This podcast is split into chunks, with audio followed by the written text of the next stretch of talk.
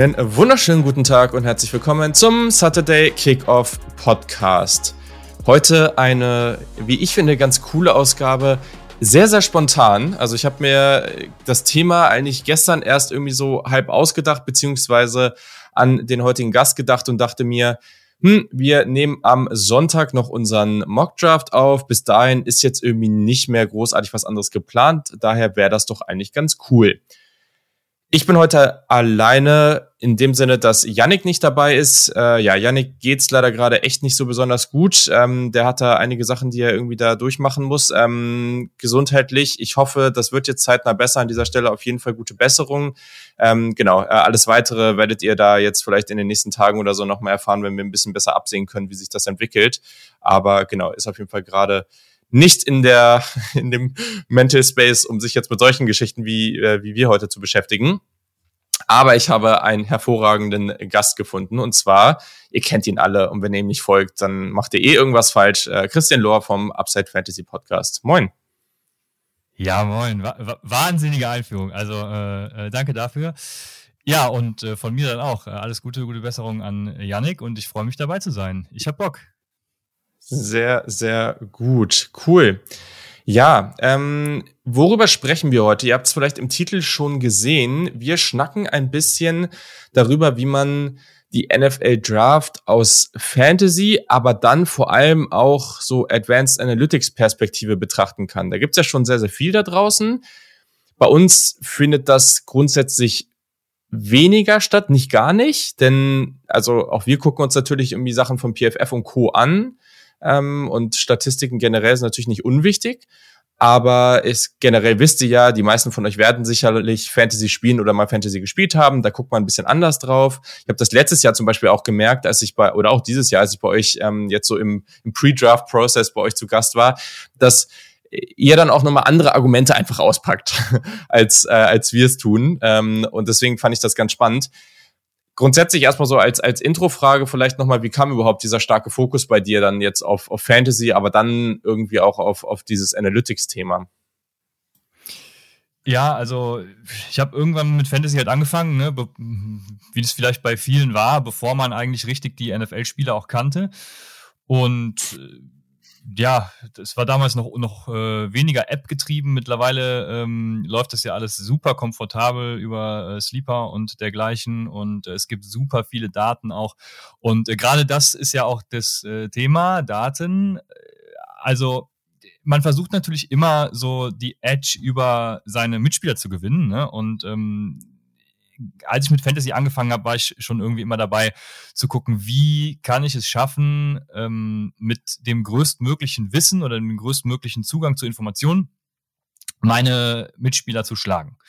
Und äh, dadurch, dass es dann jetzt super viele Daten eben auch öffentlich zugänglich gibt, das ist ja das Wichtige, also mit NFL Faster, beziehungsweise damals noch NFL Scraper, jetzt NFL Faster mit äh, Sebastian Kahl, äh, dem einen oder anderen unter Mr. Kazep, äh, vielleicht auch ein Begriff bei Twitter, der äh, ja hat ja die Play-by-Play-Daten zugänglich gemacht für jedermann. Das heißt, wir können wirklich, gibt's übrigens auch für College Football, also CFB äh, Faster ist es auch mittlerweile, ist Faster oder Scraper, ähm, das Package kann man ja Play-by-Play-Daten auch für College zum Beispiel sehen und äh, das wirklich Spielzug für Spielzug auswerten. Da hat man dann pro Saison, ich weiß nicht, ihr könnt euch das jetzt hochrechnen, ne? äh, wie viel Plays gibt's pro Spiel, 60 und wie viele Spiele hat man, keine Ahnung. Also gibt's eben genug Datenpunkte, um tatsächlich valide Aussagen treffen zu können und auch ähm, ja einiges zu predikten, also zu vorher vorherzusagen. Und ich führe auch gerne den, den Whopper äh, an. Das ist so die Signature-Stat von mir, die ich leider nicht selbst entwickelt habe, aber da kommt in den nächsten ja, äh, Tagen, Wochen, Monaten auch noch was. Aber ähm, genau, der Whopper, das ist das Weighted Opportunity Rating. Das sagt zum Beispiel, ähm, ja, jetzt äh, hätte ich mir im Vorfeld natürlich äh, schon mal ein schönes Beispiel überlegen können. Also es gibt ja Yards, äh, Fantasy-Punkte werden ja unterschiedlich kreiert. Ähm, beziehungsweise man guckt ja eher auf die Opportunity, die ein Spieler bringt äh, als weniger auf den, auf den Outcome. Also wenn äh, zum Beispiel, keine Ahnung, James Conner äh, ein Carry im Spiel hat äh, für einen Touchdown von der 1-Yard-Linie, dann hat er halt trotzdem 6,1 Punkte. Ähm, wenn äh, Chase Edmonds aber diese 6,1 Punkte mit, äh, keine Ahnung, 10 Carries für ja, 6, äh, 61 Yards wären es dann so, erreicht, dann äh, hat Chase Edmonds für mich eben mehr Opportunity als James Conner, der das mit einem Touch gemacht hat. Ähm, der Whopper ist gut, ist ein Receiving Stat, deswegen war es jetzt ein schlechtes Beispiel, aber er bewertet halt Air Yards und den Target Share. Also das heißt, äh, Air Yards, ne, wie, wie tief äh, ist der Ball tatsächlich geflogen, bevor er gefangen wurde. Ähm, weil wenn eben ja, bleiben wir bei den Cardinals, bin ja Cardinal, Entschuldigung. Ähm, wenn Rondell Moore jetzt zum Beispiel sein Screen für minus ein Yard fängt, dann ist das eben wenig Opportunity. Das, was er danach mit seinen Yards after Catch macht, das ist natürlich ähm, gut auch für Fantasy, aber die Opportunity ist halt mehr, more predictable, also ähm, höhere Voraussagekraft hat diese Opportunity. Und ähm, jetzt gehe ich wieder viel zu tief rein, aber ähm, ja, ihr seht schon, es gibt genug Stats, man kann genug Sachen entwickeln ähm, und auch genug Sachen analysieren und deswegen, ich komme auch aus dem Controlling, ne, bin mittlerweile ein bisschen abgedriftet in Data Science tatsächlich, aber ja, also immer schon viel mit Zahlen und Stats zu tun gehabt und immer versucht irgendwas zu optimieren, dies und jenes und deshalb, hei, hei, hei, deshalb war das so. ich hoffe, das beantwortet deine Frage. Ja, auf jeden Fall. Ist spannend, ne? Also ich, ich finde diese Thematik super spannend. Ich muss sagen, so, ich kenne das schon aus dem Studium, sobald es irgendwie in den Statistikbereich und sowas ging, da bin ich dann irgendwie immer sehr schnell abgedriftet und habe gemerkt, das ist irgendwie nicht so meine Welt. Ähm, ja, aber vor auf, allem, wenn pass, pass auf. Ich hatte letztens noch das Thema, das ist ganz lustig, in Statistik, ich habe R auch gehasst im, ähm, in, im Studium. Und ich hatte auch Mathe-Leistungskurs damals, habe deswegen mein Abi übrigens verkackt. Äh, das weiß dann jetzt auch jeder. Und hätte mein damaliger Mathelehrer mir mal erklärt, dass ich zum Beispiel Vektorrechnung super nutzen kann, um eine Clusteranalyse über ähm, die Zuordnung von Footballspielern zu machen, also zu sagen, äh, welche Spieler passen in Cluster A, B, C, D, ey, dann wäre ich doch Feuer und Flamme dafür für die Vektorenrechnung gewesen und hätte mein Abi nicht verkackt. Ne? Ähm, deswegen, also du musst nur den richtigen Anpack finden, Julian, dann läuft's. Ja, das ist schon mal hier so ein kleiner Tipp für alle LehrerInnen da draußen, die uns jetzt hier gerade zuhören. Ähm, so bekommt ihr eure, eure lieben Schüler da. Ähm, ja, voll. Also das ist auf jeden Fall ein großes Ding. Ähm, aber grundsätzlich, das merke ich zum Beispiel auch jetzt beim ganzen Thema Baseball, womit ich mich ja auch äh, jetzt gerade auch sehr, sehr ausführlich beschäftige, weil da jetzt ja die Saison ist, ähm, da ist es ja noch ein viel, viel größeres Ding. Also dieses ganze Thema Advanced Stats, Sabermetrics, wie es da auch genannt wird, ist da ja ein Riesending und auch hat den Sport ja auch viel stärker schon geprägt und da merkt man auch, was das für einen Einfluss haben kann und was das dann eben auch. Es ist natürlich auch einfacher in dem Sport, das muss man sagen. Es gibt weniger Einflüsse, es ist, ist, ne, also für alle, die Baseball kennen, es ist halt einfach äh, weniger Kontakt dabei, ne, das ist beim Football vielleicht nicht ganz so leicht, aber trotzdem einfach aus so einer anderen Perspektive drauf zu gucken und einfach zu schauen, so, okay, es gibt diese ganzen Datenpunkte. Als Mensch kannst du diese Datenpunkte unmöglich alle gleichzeitig irgendwie evaluieren. Es geht einfach nicht. Du kannst dir die Spiele auch hundertmal angucken. Es wird nicht möglich sein. Ähm, und deswegen ist es zumindest mal ein Aspekt, bei dem man sagen muss, dass es halt sehr, sehr wichtig ist, äh, ja, das, sich das anzuschauen und da zusammenzuarbeiten. Also diese ganzen Tweets, die dann immer kommen, so ja, seid ihr eher auf den Analytics oder auf der äh, Watching Tape-Seite, ähm, das ist halt kompletter Bullshit, ähm, weil das muss zusammen funktionieren. Das eine geht nicht ohne das andere. Ähm, es ist halt einfach so. Und grundsätzlich müssen wir uns da unseren eigenen Limits auch bewusst sein. Und wenn man sich dem bewusst wird, dann kann man eben solche Tools auch hervorragend nutzen, um sich da zum Beispiel im Fantasy-Bereich einen sehr, sehr guten Vorteil zu verschaffen. Äh, man merkt es ja auch bei immer mehr Teams im Draft-Prozess, äh, die dann sagen so, okay, ich, ich gucke mir gar nicht mehr so viel da jetzt vor Ort an oder lass mich von irgendwelchen äh, Geschichten beeinflussen, wo auch sehr, sehr viel Bias dabei ist, weil es halt einfach alles sehr, sehr subjektiv ist, sondern ich gucke mir halt das Tape an, ich gucke mir die Stats an und, und versuche da mir mein Bild zu formen. Das finde ich sehr, sehr spannend. Ähm, ja, richtig, richtig cool.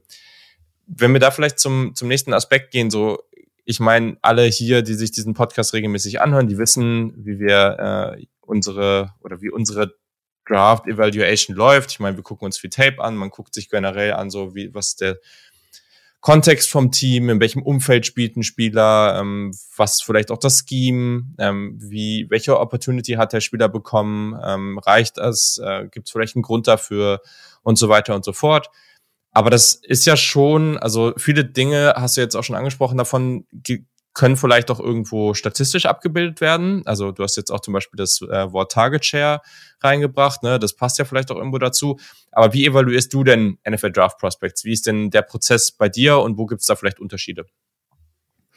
Ja, also ich versuche im Großen und Ganzen eigentlich genau das, was du gerade gesagt hast, äh, abzubilden. Ne? Also äh, mit Zahlen zu unterlegen, weil ich eben auch der Meinung bin, diese Diskussion, ob Stat oder Tape ist äh, Bullshit, wie du sagst, äh, gehe ich 100% mit, weil im Endeffekt geht es nur darum, ja, wie soll ich sagen, also bestimmte Sachen zu finden, die mich stutzig machen. Ne? Also erstmal geht es sowieso um Mustererkennung und alles pipapo, aber äh, erstmal, äh, mir geht es jetzt darum, wenn, also soll ich jetzt schon mit Spielerbeispielen anfangen, ich mache es einfach. Ich habe ähm, ja, ja, die, die Zahlen zum Beispiel zu äh, Rashad White, ja. Also wo hast du Rashad White als Running Back Irgendwo wahrscheinlich, keine das Ahnung. Also gute Frage. Wenn es in der Top 10 ist, irgendwo in der hinteren Top 10 wahrscheinlich. Ja, und es gibt ja auch welche, die haben den ein bisschen höher, aber genau, ich glaube, ich habe den irgendwie auf 6 oder 7 oder sowas, genau. Ja, ja, genau. Und ich, ich weiß nicht, also unabhängig von meiner ASU ähm, ähm, Sympathie, gibt es statistisch gesehen, beziehungsweise das ist auch wieder ein großes Wort, statistisch gesehen, also äh, zahlenmäßig gesehen, überhaupt keinen Grund, Rashad White äh, zum Beispiel nicht als Running Back 1 zu nehmen. Ne? Also Rashad White äh, nach PFF, ich kann mal sagen, was ich hier alles so verwende, also worauf ich gucke, das war ja die Ursprungsfrage. Ne? Ich, ich gucke mir zum Beispiel PFF-Grades über seine gesamte College-Karriere an. Ähm, sei es äh, Offensive Grades, Receiving Grade oder auch Rushing Grades. Ne? Offensive Grade über die Karriere im 98. Perzentil, also das heißt 98 Prozent aller ähm, von mir betrachteten Running Backs seit 2013 oder 14 habe ich genommen, bin mir gar nicht sicher, äh, sind eben schlechter als er. Äh, PFF Receiving Grade im 99. Perzentil, gut, keine Überraschung, aber auch Rushing Grade im 93. Perzentil. Ähm, wenn man alleine das letzte Jahr betrachtet, sogar noch höher, was mich jetzt auch wieder ein bisschen wundert, weil die Rushing Yards over Expectation im letzten Jahr ziemlich runtergegangen sind, aber eins nach dem anderen. Ähm, also PFF Grades, dann haben wir den eben angesprochenen Whopper, ähm, da gibt's das Pendant, den Racer zu. Der Racer ist eben genau das, was ich eben auch gesagt habe, die Yards after the Catch bewertet der, also ist die Receiving Air Conversion Ratio, ähm, wie viele Yards after the Catch im Gegensatz zu Air Yards. Also sagen wir mal Opportunity und Effizienz könnte man das betiteln. Ne, so Stats wie ähm, Yards per Route Run, also äh, für die Receiver vor allem interessant, wie viele Yards macht ein Receiver tatsächlich, wenn er eine Route läuft. Ähm, dann die Klassiker, ne? Äh, Catch Percentage, Contested Catches habe ich mir angeguckt. Ähm, Athletik, äh, den Hate Adjusted Speed Score zum Beispiel, beziehungsweise bei Running Backs einfach nur den Speed Score, weil der, glaube ich, gar nicht Hate Adjusted gibt. Ähm, da werden dann 40 Times genommen und ähm, das mit dem Gewicht in irgendeiner Art und Weise multipliziert. Ich habe es als Formel niedergeschrieben, ich weiß es nicht. Also bestimmte Athletikmetriken, die sehr, ja, sehr NFL-Success voraussagen, äh, gibt es dann eben auch sowas wie das hier. Dann ähm, bei Wide Receivers fand ich es noch interessant, wie oft spielen die im Slot äh, im Gegensatz zu Outside, weil ähm, äh, es ist eben auch sehr interessant, mal zu gucken, wie werden die Leute im College eingesetzt und wie ja, kann man die anhand anderer Metriken zum Beispiel für die NFL predikten? Ne? Wir haben ja die Beispiele Justin Jefferson und auch Elijah Moore war, glaube ich, letztes Jahr auch ein gutes Beispiel. Die haben im College nur Slot gespielt und in der NFL sind sie auf einmal Outside auch gut aufgehoben. Also ähm, das gibt es tatsächlich häufiger. Und ähm, für sowas braucht man dann wieder so ein bisschen ja, Sachverständnis, sage ich mal. Ne? Also das, äh, wie sich das dann, also wir können ja nur in die Vergangenheit gucken, wir können die Zukunft eben predikten auch, aber eben so ein bisschen Fachwissen gehört dann dazu, um gerade sowas äh, zu verknüpfen, wo man eben nicht gut predikten kann, ja, äh, wie wird der in der NFL genau eingesetzt. Ja, dann, äh, was hatte ich noch nicht gesagt? Für Russia natürlich ähm, Miss Tackles Forced gibt's da, ähm, äh, PFF hat auch ein Elusiveness äh, Rating, dann gibt's noch mehrere Advanced Sets, ähm, auch vom Player Profiler und sowas. Ähm, wie das Breakout Age ist zum Beispiel auch interessant. Ähm, also wann hat der ähm, Spieler tatsächlich großen Anteil schon in seinem College-Team gehabt? Je jünger, desto besser. Weil ich darauf gar nicht so krass gucke. Ähm, dann gibt's noch sowas wie, äh, war, ist er ein Early Declare? Also theoretisch wäre Chris Olave eine Red Flag, weil ähm, Late Declares haben in der Regel keinen Success in der NFL. Ich würde das Ganze äh, vor allem im Moment aufgrund der letzten zwei Jahre da kommt jetzt wieder das Fachwissen ins Spiel, ne, würde ich nicht so hoch bewerten, weil Corona und Saisonaussetzen, dies und jenes, also da ist mir der Late Declare dieses Jahr äh, im Prinzip driss egal. Ähm, Chris Olavi ist trotzdem einer meiner Top-Wide Receiver. Und ja, jetzt habe ich schon viel gesagt und Rushing Yards Over Expectation habe ich eben auch mal angesprochen. Also für alle, die sich jetzt für Daten interessieren und denen es noch nicht zu nerdy irgendwie wurde.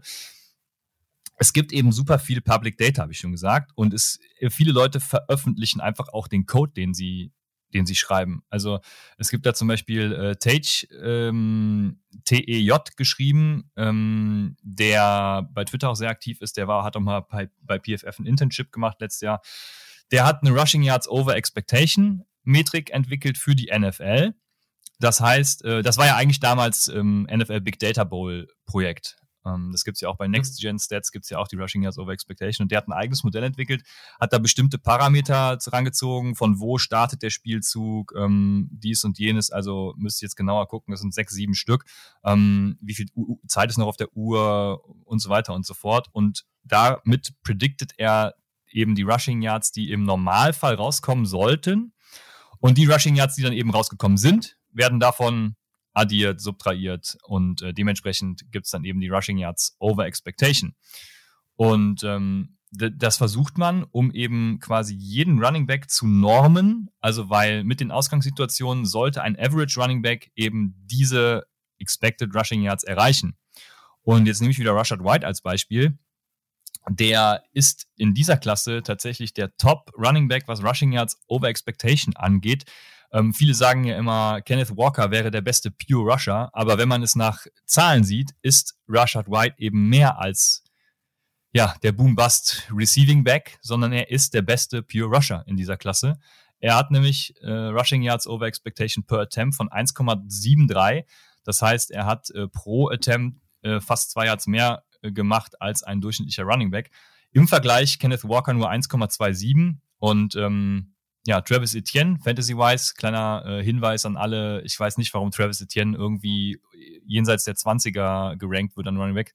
Travis Etienne ist äh, der All-Time-Leader mit drei Rushing Yards over Expectation per Attempt, ähm, weit vor Jonathan Taylor übrigens auch. Aber gut, ähm, Rushard White, so gesehen dann eben der Beste der Klasse. Worauf wollte ich jetzt hinaus? Genau, Rushing Yards Over Expectations. Es gibt so viel Daten. Ähm, Tage hat damals das Rushing Yards Over Expectation NFL-Modell gemacht. Ich habe das jetzt ein bisschen angepasst für ja eben CFB Faster, für eben die College Play-by-Play-Daten. Und wie habe ich jetzt gemacht? Ich hab, einfach nur, habe einfach nur seinen Code genommen und das Ganze adjustiert mit den Daten, die es im College gibt. Und theoretisch ist das sein Modell, wenn man es so will. Ähm, ja, also man kann super viel machen, man kann super viel analysieren und meine Analyse ist eben jetzt, Rashad White ist der beste, Rushing, beste Running Back der Klasse. Jetzt habe ich wieder viel geredet und die Frage schon wieder vergessen, aber ich hoffe, ich habe es beantwortet. Ja, ja, voll, voll, voll. Okay, ja, nice. Ja, dann muss ich wohl den Rashad White vielleicht noch ein bisschen hochranken. vielleicht muss ich, ich das kann dir, äh, dann kann noch dazu raten, ja. Ja, ja, vielleicht muss ich dann äh, mein Board noch ein bisschen anpassen an der Stelle. Das, äh, das kann natürlich sein. Aber ey, das ist ein gutes Beispiel jetzt an der Stelle, weil ähm, ich gehe ja mal davon aus, dass du dir die Spieler zumindest mal so ein bisschen auf Tape anguckst, oder? Also es ist ja nicht, dass du dir jetzt einfach nur die Spieler komplett äh, statistisch und du guckst dir nie an, wie die jetzt auf dem Tape aussehen, oder?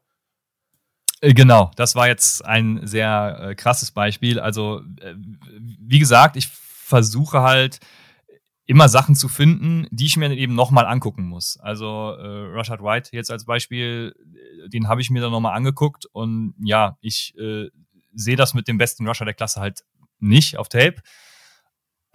Also was ist da dran? Also ist schon geil. Ich finde finde ihn natürlich auch geil, ähm, äh, Fox Up und so.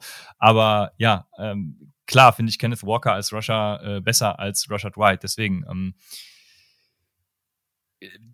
ja, wie soll ich sagen? Also ich, ich werde jetzt deswegen nicht Rashad White vor Kent Walker ranken, ne? Das ist ganz klar. Aber es gibt mir trotzdem äh, den Input, irgendwas mit Rashad White zu tun und den auch nochmal mit anderen ins Verhältnis zu setzen. Übrigens, ganz lustige Sache, weil ich es gerade sehe. Weißt du, wer der drittbeste Pure Rusher nach diesem Modell wäre, der Klasse? Nee. Das ist dein, ähm, dein Rashad White, also dein Receiving Back mit Upside. James Cook hat nämlich mehr Rushing Yards over Expectation als Kenneth Walker. Krass. Interessant, ne? Und das äh, ja, das bestätigt das Tape halt halt nicht. Deswegen, also man muss das immer so ein bisschen ähm, ja, zweiseitig betrachten. Ne? Das ist ganz klar.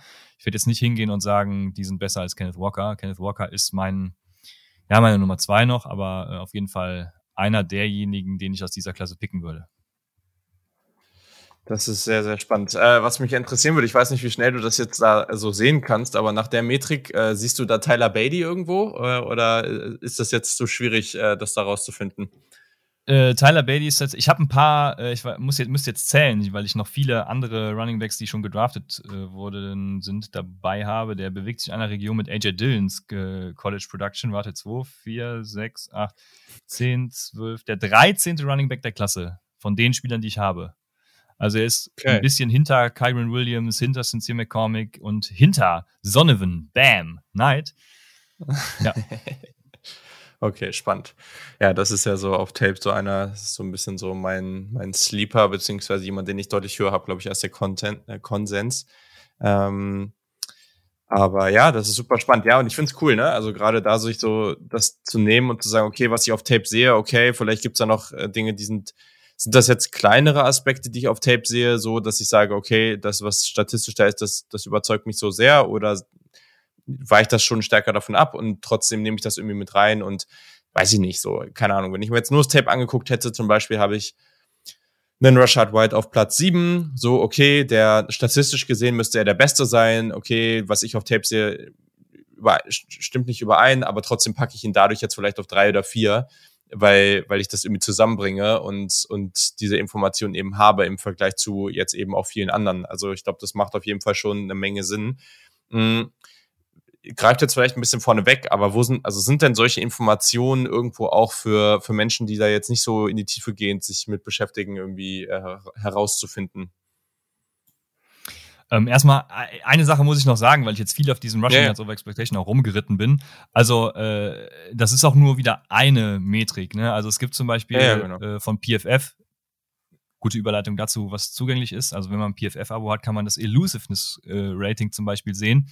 Und ähm, wenn man Rushing Grades und Elusiveness Rating nimmt, dann ist Kenneth Walker trotzdem noch die Nummer eins. Ne? Also das ist ganz mhm. klar. Deswegen bestätigt das dann im Endeffekt auch wieder ein bisschen den Film. Gut, wie entstehen Rushing Grades? Ne? Die entstehen ja auch nur dadurch, dass jemand jedes Play von ähm, den Spielern guckt und rankt. Im Endeffekt ist es Film und das Elusiveness Grading, also alles, was bei PFF als Stats reinkommt, als Grades, ist im Endeffekt Film. Äh, das muss man auch manchmal deutlich so sagen. Ähm, aber Genau, zugängliche Daten. Ja, das war die Frage. Mann, Mann, Mann. Ähm, es gibt viele Seiten tatsächlich, äh, wo man schon viel findet. PFF ist da jetzt, glaube ich, keine von, wo es frei zugänglich was gibt, aber ähm, Player Profiler äh, nutzt Raphael zum Beispiel auch sehr gerne. Und äh, dann eben die beschriebenen NFL, äh, gut, wir sind ja hier im College-Bereich, also CFB, Faster. Ähm, ja, und wenn man Daten sucht, also ich kann nur empfehlen, einfach mal äh, die Daten, was man eben sucht, und GitHub einzugeben. Und weil irgendwer hat irgendwas schon mal gemacht. Also jeder hat schon mal das gemacht, was kann ich übrigens auch für das Berufsleben empfehlen. Egal, was man machen will, irgendwer hat das schon mal gemacht. Und äh, es wird Code auf GitHub dazu geben. Das ist mir in 90 Prozent der Fällen so passiert. Ähm, und es ist ja auch keine Schande, was zu verwenden, was jemand mal gemacht hat und was funktioniert. Ähm, ja, ich würde deswegen auch behaupten, CFB Faster ist da echt die beste Möglichkeit äh, an frei zugänglichen Daten, weil man wirklich Play-by-Play Play alles hat. Das Einzige, was ich dann nicht habe, sind halt zwei Sachen. Das Einzige, was ich nicht habe, sind äh, Air Yards. Da kann man nicht nach Air Yards und Yards after the Catch trennen, sondern da gibt es nur die Total Yards, die jemand macht. Mhm. Aber ist jetzt ja gar nicht so schlimm. Das zweite ist, dass es größtenteils nur, wie soll ich sagen, also es gibt nur F. Moment mal, was ist denn jetzt die äh, erste? FCS, F, ich vertausche die beiden immer. FBS, ähm, FBS ist das F, FBS ist Nummer eins, genau, danke. Also es gibt nur FBS äh, ähm, Teams, beziehungsweise wenn mal ein FBS-Team gegen ein FCS-Team spielt, dann ist es auch mit drin, aber das, das sollte man dann eben äh, wissen. Ich habe nämlich zum Beispiel Pia Strong wollte ich auch gucken. Mhm. Und er hatte irgendwie zwölf Rushes oder so. Ja, warum? Weil sie nur einmal gegen Minnesota gespielt haben, als Pierre Strong dabei war. Und deswegen eben nur das Spiel dabei. Aber äh, das sind eben frei zugängliche Daten. Äh, was anderes fällt mir an College-Daten gerade tatsächlich gar nicht ein. Bei der NFL, also äh, ich muss ja Werbung machen. Also Julian, Mensch, die, die Frage muss natürlich darauf hinziehen. Also ähm, wahrscheinlich noch vor dem Draft, äh, vor dem Draft wird es den Rookie Guide von mir geben, ähm, wo du ja auch Teil von bist. Also von daher ähm, der, der bestmögliche Zugang zu Daten wird dieser Rookie Guide sein. Leider dann eben nicht umsonst auch, aber äh, für einen schmalen Taler zu haben.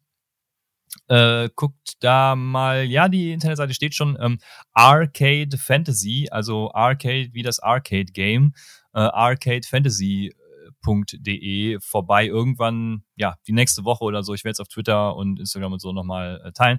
Da würde es dann diesen Draft Guide auch zu erwerben geben. Und da gibt's dann eben die ganzen Metriken, die ich hier gerade genannt habe. Ich versuche sogar gerade noch äh, Defense-Player-Overviews zu machen. Da gibt's ja auch ganz viel ähm, ja, schöne Sachen, die man machen kann. Und äh, dann gibt's auch Julians Notes. Ich wollte äh, James Wiebe noch dazu überreden, ein äh, Swagness-Ranking zu machen. Aber das, äh, das hat nicht so. Er, er meinte, das ist zu viel Arbeit. Weil nachdem ich gestern gesehen habe, dass Son of a Night äh, Bam Night gerufen wird, da, also, das war ja. schon. Der ging direkt zehn Plätze nach oben bei mir. Ja, das ist verständlich. Ja, sehr gut. Ich habe den, ich hau den Link natürlich in die in die Show Notes. Ähm, einmal zu dem Pro Player Profiler, falls ihr das noch nicht äh, gesehen habt. Äh, ich habe gerade gesehen hier Tyler Beatty wird hier zu ähm, oder mit Giovanni Bernard verglichen. Also wenn das am Ende der Outcome ist, dann bin ich glaube ich zufrieden. Ähm, und äh, ja, genau, unbedingt für den Rookie Guide. Also schaut euch das unbedingt mal an, weil ich glaube, das wird ziemlich ziemlich cool und ja, coole coole Ressource dann für eure, für eure Rookie-Drafts und generell für eure Fantasy-Saison. Ich glaube, das also war letztes Jahr ja schon total cool. Daher unbedingt mal auschecken und ja, wie gesagt, folgt Christian einfach, beziehungsweise ja, ihr könnt auch uns folgen, uns, uns allen einfach folgen. Äh, dann, dann werdet ihr davon mitbekommen. Ich werde das natürlich auch teilen auf Twitter und Co. Und dann wird das richtig nice. Sehr, sehr cool. Ja, total spannend. Ähm, weil ich, ich merke das Meine auch immer wieder, wenn man, ja? Meine größte Com für äh, Tyler Beatty ist übrigens Jeremy McNichols. Also mach ja. damit jetzt, was du, was du willst. Ja, ja, ja. Das, äh, ja, ja. Die andere gefällt mir, glaube ich, ein bisschen besser, aber ähm, ja, voll. Mm, ich finde es halt spannend, weil zum Beispiel, das zeigt wieder auch, wie es ist halt nicht so einfach, gerade wenn du jetzt Draft-Themen ein bisschen entspannter angehst und sagst, du verfolgst es halt so ein bisschen, guckst dir mal ein bisschen was an, gibt's halt super Ressourcen, äh, wird ja immer drüber gesprochen, The Athletic, The Beast von Dane Brugler und sowas, richtig, richtig cool. Aber man merkt halt, da sind Statistiken drin, neben den, aber neben den normalen Statistiken sind dann halt vielleicht auch mal ein paar besondere Statistiken drin, die du jetzt nicht in normalen irgendwie Statistikprofilen von einem Spieler auf ESPN oder weiß nicht, äh, Football Reference oder solchen Geschichten bekommst.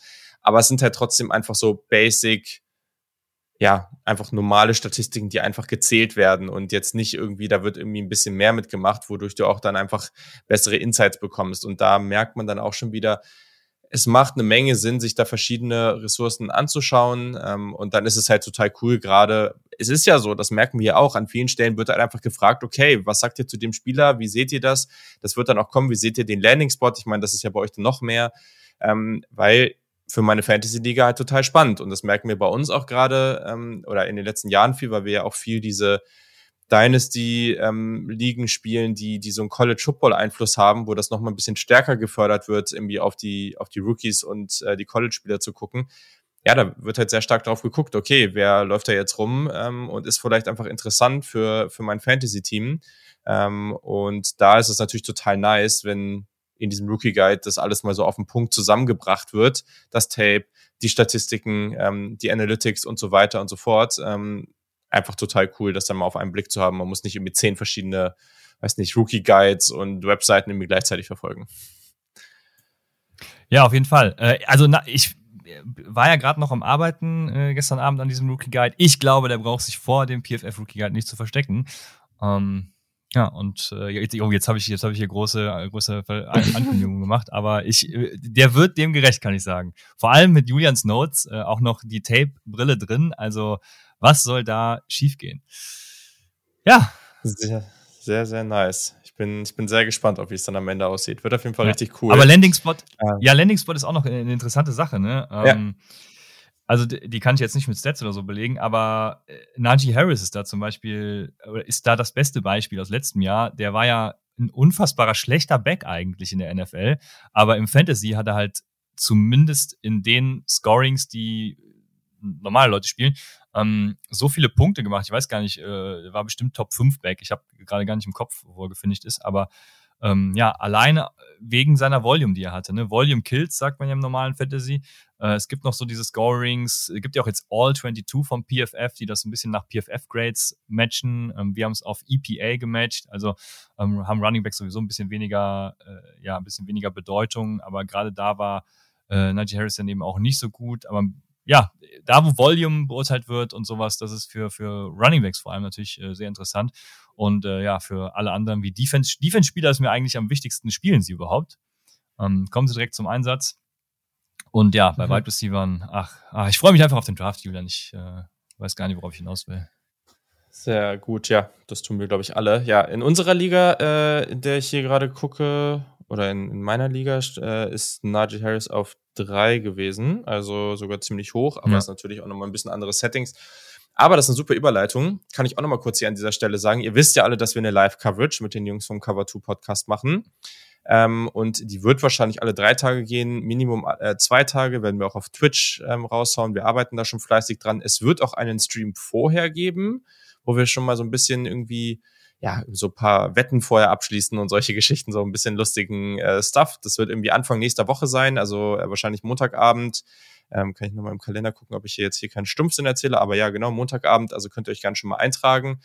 Ähm, aber genau, worauf ich hinaus will, Christian wird zu 99,9 Prozent, wenn alles gut geht, äh, am, am zweiten Tag auch dazukommen äh, und einfach mal ein bisschen mit uns über ja, ein paar Landing-Spots schnacken, einfach was schon so passiert ist und ein bisschen die Fantasy-Perspektive mit reinbringen. Also noch ein weiterer Grund, um unbedingt am Start zu sein, würde ich sagen.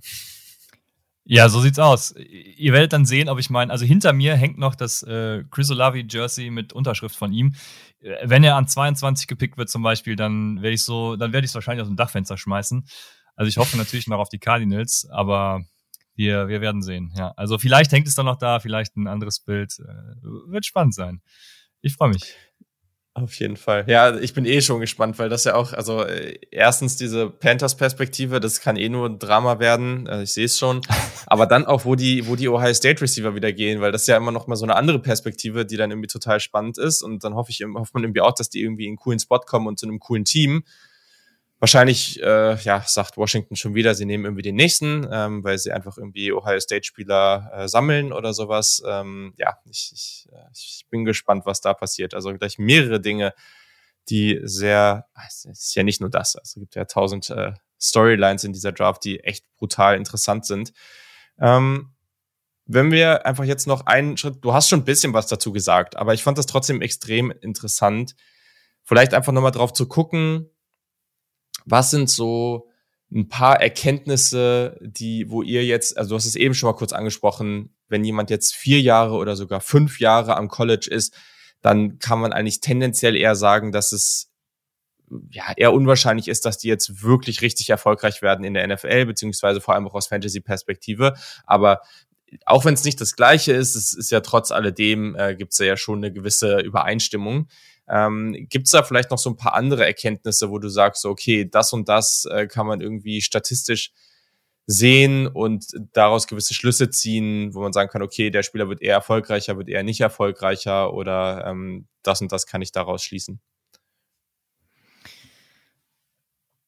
Ja, also das ähm, genau Late Declare, Early Declare, das äh, tatsächlich wobei ich das ein bisschen vernachlässigen würde, hat ja schon gesagt.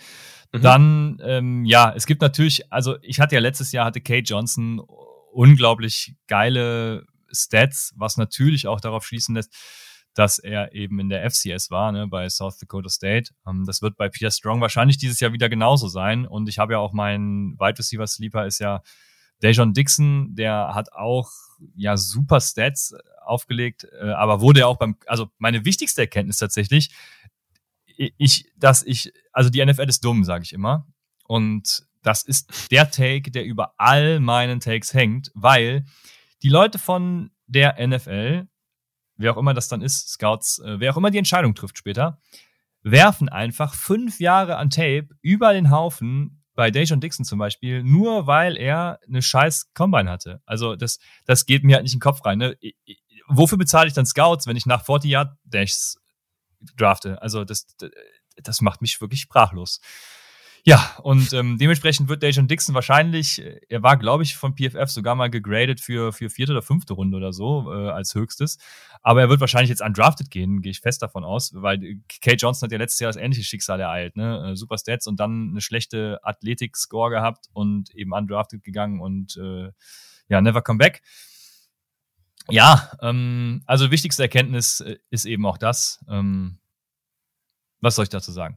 Aber es gibt natürlich noch sowas. Ich habe äh, letztes Jahr mal geguckt. Es gibt ja dieses Dominator Rating. Das ähm, mhm. daraus schließt sich übrigens das Breakout Age. Ähm, Dominator Rating und Whopper. Ähm, der Whopper ist tatsächlich ein bisschen mehr vorher, hatte ein bisschen mehr Vorhersagekraft als das Dominator Rating, aber generell lässt sich da auch wenig äh, zu NFL Production schließen. Ähm, das hat mich so, das war eine Erkenntnis, die mich tatsächlich enttäuscht hat. So, sowas muss es ja auch geben, ne? Man äh, macht ja nicht nur äh, Statistik, um irgendwie seine, seine Meinung zu, zu ähm, wie sagen wir, zu, zu confirmen, ähm, zu bestätigen, sondern man wird auch manchmal dann enttäuscht und muss die Enttäuschung auch annehmen. Deshalb, ähm, es gibt tatsächlich einige Stats, die auf NFL Success schließen lassen. Mm, das ist sogar das Hate der Hate Adjusted Speed Score, beziehungsweise auch der Spark Score, den ja Nike, glaube ich, entwickelt hat, wo ich nicht genau weiß, wie er berechnet wird. Und bei sowas bin ich dann auch immer ein bisschen vorsichtig. Beim Hate Adjusted Speed Score weiß ich das. Und der lässt tatsächlich auch auf NFL Success so ein bisschen schließen. Also, ähm, von daher, das, der, der ich habe eben gesagt, der Whopper ist gar nicht äh, predictable. Also auch schon so ein bisschen lässt er auch schon auf NFL-Success schließen. So ist es jetzt nicht. Ne? Klar, wer im College mehr Opportunity hatte, der wird es auch in der NFL haben. Alleine weil Draftkapital, das nächste Thema, alleine weil er dann das Draftkapital hat. Ähm, Draftkapital ist tatsächlich ein Ding, was vor allem bei Running Backs eben sehr predictable für den Success ist. Ne? Also ähm, alle Running Backs, die irgendwie komplett hochgedraftet werden, die kriegen halt erstmal Spielzeit. Und das ist das Wichtige. Und ähm, genauso verhält es sich eben auch mit vielen Wide Receivers, die hochgedraftet werden. Die haben meistens erstmal, oder sagen wir mal, die haben nicht Erfolg, sondern die sind Herr über ihren Erfolg. So würde ich es mal bezeichnen. Mhm. Und ähm, Tja, was gibt's sonst? Also PFF-Grades zum Beispiel sind vom College auch sehr gut auf die NFL übertragbar. Da sehe ich zum Beispiel gerade auch Sky Moore oder David Bell. Der, ja, David Bell äh, schließe ich da wieder aus, Combine und so. Ähm, aber Sky Moore, geile PFF-Grades, ne? Oder auch äh, Justin Ross ist da auch ein gutes Beispiel, weil der ja komplett äh, tief irgendwo gedraftet wird. Also sowas lässt schon mal auf äh, NFL-Erfolg schließen. Jalen Weidermeyer sehe ich hier noch, auch ein gutes Beispiel. Äh, ich, ich glaube, so eine schlechte Combine habe ich äh, äh, die letzten Jahre selten gesehen. Ja, also da, das ist dann natürlich schon besorgniserregend, wenn irgendwer, ich glaube, er ist sogar über fünf Sekunden gelaufen, ne? Bin mir gerade gar nicht sicher. Aber ähm, da gibt es ja, ein paar ja, Nuancen, auf die man crazy. tatsächlich achten kann. Ja, ja. und ähm, ja, das habe ich schon ein bisschen genannt. Ähm, also der Weisheit letzter Schluss ist keine Metrik, ne? Also es gibt vieles, auf das man achten kann.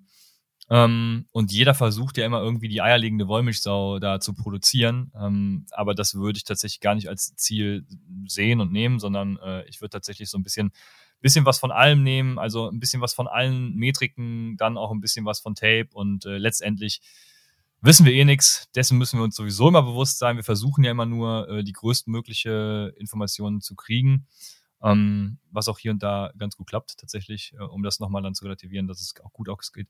Ja, ähm, boah. und dementsprechend ja, lässt sich einiges predikten, äh, aber der Landing-Spot ist dann auch nochmal interessant und darüber reden wir dann am Donnerstag. Nee, am äh, Freitag. So. Genau. Ja, das mal am, am, am ersten Tag äh, mal gucken, wie viele Wide Receiver da gehen, aber ich glaube, gerade in der Runde zwei und drei, da wird dann echt noch super viel passieren. Ähm, bin, da, bin da schon sehr, sehr gespannt drauf auf jeden Fall. Ähm, weil ich, ich, ich, ich finde es schwer, auch echt zu sagen, äh, gerade in Runde eins. also ich habe jetzt auch irgendwie wieder gehört, dass einige denken, dass irgendwie vielleicht auch fünf, sechs äh, Wide Receiver in Runde eins geben. Im Running Back rechne ich irgendwie nicht, aber das heißt eigentlich nur, dass irgendwie wieder einer gehen wird, mit dem man nicht, von dem man das ja. nicht denkt. Aber sechs fände ich schon irgendwie krass, ehrlich gesagt. Also müssen wir ja überlegen. Also mit Wilson, J Jameson Williams ist halt auch so was. Ich glaube mittlerweile schon, dass er wieder geht, trotz der Verletzung. Drake London wird gehen, Olave glaube ich auch. Und dann mit, dann geht's eigentlich schon los, ne? Weil so Traylon Burks, ich mag den ganz gern, aber trotzdem so mhm. John Dodson, Sky Moore stehen jetzt hier, ich gucke jetzt auch bei Dame, Dame Brook gerade auf das Ranking, also das mein ja. Ranking sieht nicht so aus. Pickens und dann geht auch mit Christian Watson. Äh, das das finde ich vielleicht nochmal interessant. Also, wenn, wenn du jetzt auf deine Evaluation guckst, so, wie hast du da eine Meinung zu ihm? Ja, also vor allem, also das auch wieder statistisch gesehen haben Wide Receiver, egal mit welchem Draftkapital und egal mit welchen Athletic Scores, äh, Success, solange sie gut sind. Ja, Grüße gehen dann raus an Kate Johnson. Äh, scheinbar ist er halt vielleicht auch nicht gut. Aber ähm, statistisch gesehen ist das da erstmal bei Wide Receivers egal. Ähm, dementsprechend würde ich, also äh, dieser Combine, diese, diese Combine verhilft natürlich dazu, dass das Draftkapital steigt, aber boah, wer war, war nicht Tutu Atwell zum Beispiel letztes Jahr auch in der, nee, Des Fitzpatrick war das sogar, der in der zweiten Runde war es, glaube ich, oder? Zweite oder dritte, ich bin mir gerade nicht sicher, wofür die Titans dann noch hochgetradet sind. Gibt es den überhaupt noch? Ja. Also, ich weiß nicht, ist der noch in der NFL? Ähm, ich glaube schon. ja. Und es, es wird immer solche, solche Sachen geben. Und äh, so ein bisschen Angst habe ich vor Christian Watson eben, ähm, wenn er halt auch, also er ist okay. Ähm, er ist jetzt kein schlechter Wide Receiver, der nur durch Athletik besticht, ne? Sowas äh, gibt's ja auch, sondern er ist schon auch ein Wide Receiver, äh, ja, der sich sehen lassen kann, ne? Also gleiche Grades ungefähr wie John Dodson, ähm, ja, äh, Austin sehe ich hier noch, also äh, äh, sogar nur ein bisschen hinter Drake London. Ähm, Gut, wobei man da die Karriere jetzt gerade nimmt. Also Drake London hatte ja sein krasses letztes Jahr, das, äh, sorry. Dementsprechend, ja, aber äh, ich finde es interessant, beobachte das natürlich und äh, Athletik, wie gesagt, hat eben äh, ein bisschen Vorhersagekraft für NFL-Success. Deswegen, klar, geht Christian Watson da ein bisschen die Rankings hoch, aber ja, ich äh, versuche sowas immer nicht überzubewerten. Also egal bei was, äh, ich versuche immer so ein bisschen die Overreaction zu vermeiden und äh, gehe mhm. immer so ein bisschen gedämpfter an die Sache ran. Deswegen hm, mal sehen. Ich bin gespannt. Same, ich würde ihn zum Beispiel ja. nicht in Runde 2 draften. Ja, es ist halt sehr interessant, ne, weil er hat ihn jetzt hier Runde 2, 3 so, wo ich schon wieder sage, also da habe ich ihn auch nicht, aber das ist trotz alledem finde ich das okay, weil dann Ja, ja, genau, ja. Ich meine, ne, klar, diese diese Mischung aus aus der Größe, aus dem Speed und so, das sieht man halt selten, ähm, aber es fangen halt, also die meisten rechnen ja jetzt irgendwie damit, dass der irgendwie Ende Runde 1, Anfang Runde 2 geht und das finde ich halt wild, ne? Also das das finde ja, ich irgendwie crazy. Fall. Ja, das Ende Runde 1 habe ich gestern auch irgendwo gesehen, da, da habe ich, da hab ich auch nur gedacht, nein, Leute, nein, nein. Ja, der, er ist halt so groß, aber er spielt halt nicht so. also er spielt halt irgendwie so, als ob er irgendwie sechs Fuß groß wäre. Ähm, und ähm, naja, ich bin gespannt. Äh, Dejon Dixon hat er übrigens hier auf Platz 28 unter den Receivern in der sechsten Runde. Also mal gucken. Ah, ich würde es schon ja, cool okay. finden, wenn er gedraftet wird. Also mal schauen. Ja, auf jeden Fall. Also äh, geiles Prospekt. Also ich äh, ja, hat noch zusammen damals mit, äh, ich glaube, es war in der Heiß, war, oder war es sogar im College schon, mit Racy McMath gespielt. Ähm, hm. War auf jeden Fall ein geiles Duo. Und ja, ich bin sehr gespannt auf ihn. Äh, habe auch das Interview mit Lorenz, Lorenz Leinweber, äh, vielleicht im einen oder anderen Begriff. Der ist ja mittlerweile da sogar offizie in offizieller Funktion äh, als Scout. Ja. Übrigens auch Gast äh, übermorgen bei uns äh, bei Upside. Ähm, sein Interview mit dem gesehen und äh, ja, ja, ist schon ein geiler Typ. Ich mag ihn. Sehr gut. Nicht so sehr wie Kate Johnson, Jetzt. aber ja. ja, okay. Diese, diese Liebesgeschichte, die ist natürlich auch ganz, ganz schwer zu toppen an dieser Stelle. So, äh, wir sind äh, fast am Limit hier. Ähm, dein Meeting startet in fünf Minuten. Ähm, deswegen hier noch, also hier wieder entspannt in der Mittagspause, wie wir das hier so gerne machen. ähm, abschließend, was ist deine vielleicht so halb Prediction, halb Wunsch für deine Cardinals? Ja, also in Runde zwei hören wir uns ja und in Runde eins habe ich ja gerade schon gesagt, ne, Chris Olavi ist äh, mein absoluter Wunsch. Ich vermute, Steve Keim wird es wieder mit irgendeinem Defensive Liner verkacken. Und dann seid ihr froh, dass ich an Tag eins nicht live dabei bin. Naja, also ich glaube, schlimmer kann es nicht werden, äh, als zum Zeitpunkt, wenn die Panthers an sechs dann äh, Kenny Pickett ziehen und ich mir einfach nur denke, komm Leute, ich, ich höre einfach auf, ich lasse es. Justin Fields passen, um Kenny Pickett zu ziehen. Genau. Das hätte die Analytics genau. übrigens nicht gesagt. Genau, das, äh, das ist schön. dass, äh, dass das auch an der Stelle äh, so ist. Da sind wir uns auf jeden Fall an allen Ecken und Enden äh, sehr, sehr einig. Cool.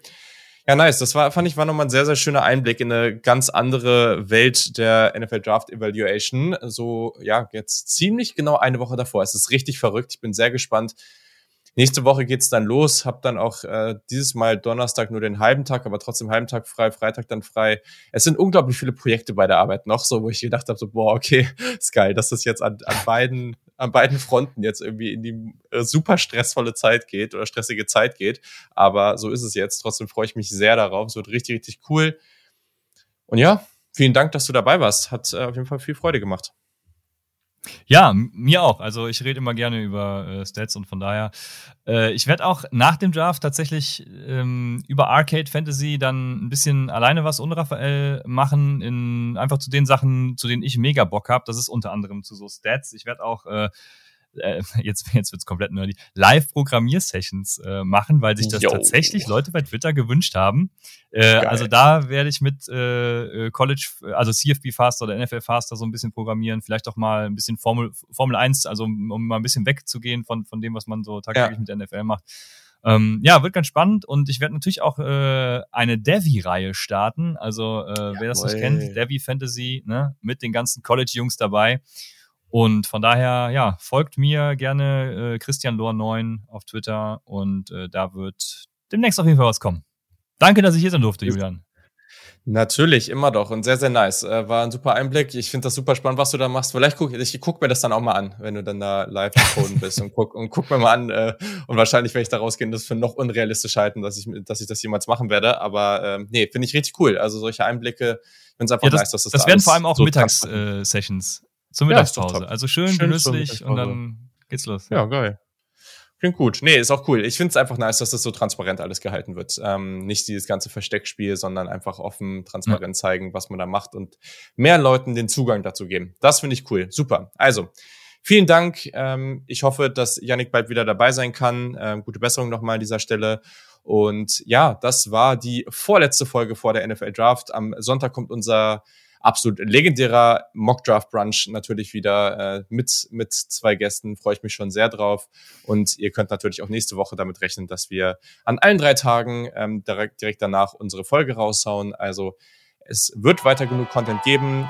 Falls ihr Fragen habt, meldet euch einfach bei uns auf Instagram, Twitter etc. der Kick und dann habt noch eine schöne letzte Pre-Draft-Woche. Bis dann. Tschüssi.